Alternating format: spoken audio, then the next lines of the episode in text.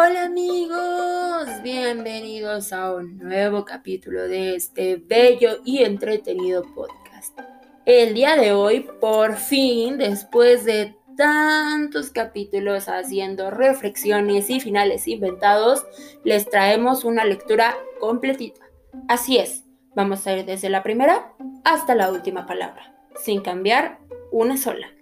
Así que sin más preámbulo los dejo con la historia de Upe. Hace años había una pequeña y hermosa isla tropical, habitada solo por una colonia de monos. La convivencia era perfecta. La naturaleza, generosa, proveía el alimento necesario y todos eran felices. Los jóvenes imitaban a los viejos y estos preservaban el orden y las buenas costumbres. Cierto día, un grupo de adolescentes fue a recoger raíces de una planta llamada gutífera, alimento muy apreciado por su textura y sabor. Con un acopio considerable de raíces, el grupo se dirigió al río con ánimo de pasar un rato de ocio, comiendo y jugando, dos de las actividades más practicadas por la especie. Entre el grupo de jóvenes se destacaba por su vitalidad una pequeña hembra llamada Upe. Sus compañeros de juego la estaban molestando, y dos de ellos tenían la intención de tirarla a la laguna donde solían bañarse. Ella se resistía por temor a perder las codiciadas raíces que sostenía en las manos, pero al fin, y ante la algarabía general, Upe se dio un buen remojón. La pequeña soportó estoicamente la broma sin soltar el alimento, cosa que frustró a sus compañeros que contaban con apoderarse de las raíces. Ante la perspectiva más que probable de un nuevo chapuzón, Upe optó por comer sus raíces sin salir del agua. Al probarla su sorpresa fue grande porque tenían un sabor diferente, más exquisito, más dulce, mucho más fino al paladar. Nunca había imaginado que las raíces de gutífera podían ser tan sabrosas. ¿Qué ha pasado? se pregunta asombrada. Upe invitó a sus amigos a probar las raíces remojadas y todos coincidieron. Estaban fantásticas.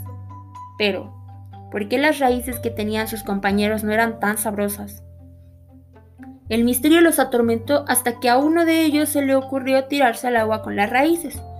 Milagrosamente, al estar mojadas, también sabían mucho mejor. ¿Cuál era la clave del enigma?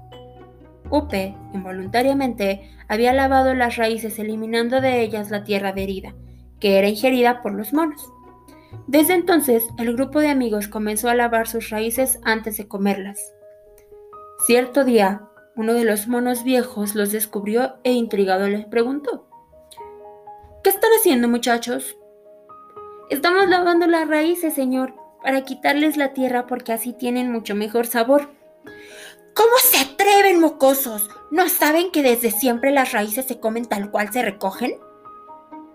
El hecho fue divulgado por el patriarca, y el grupo de jóvenes cayó en desgracia entre la colonia que no podía tolerar que se rompieran tradiciones tan antiguas.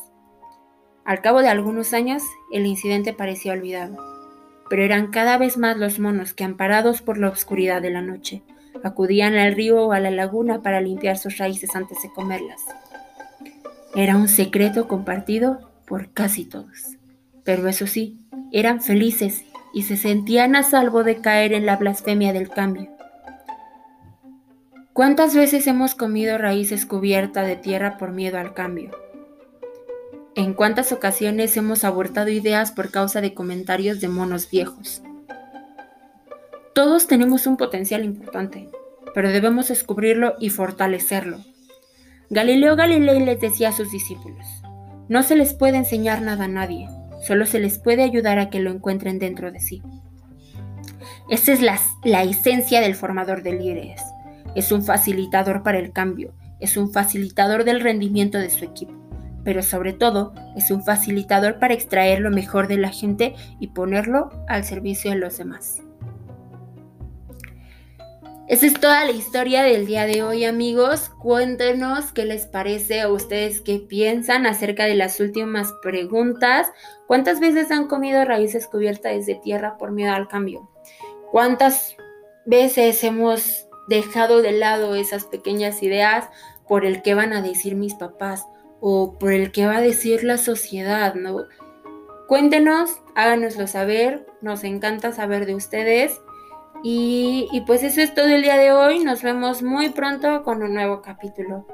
Muchos besos y muchos abrazos a distancia. Cuídense mucho y nos vemos en el siguiente episodio. Bye.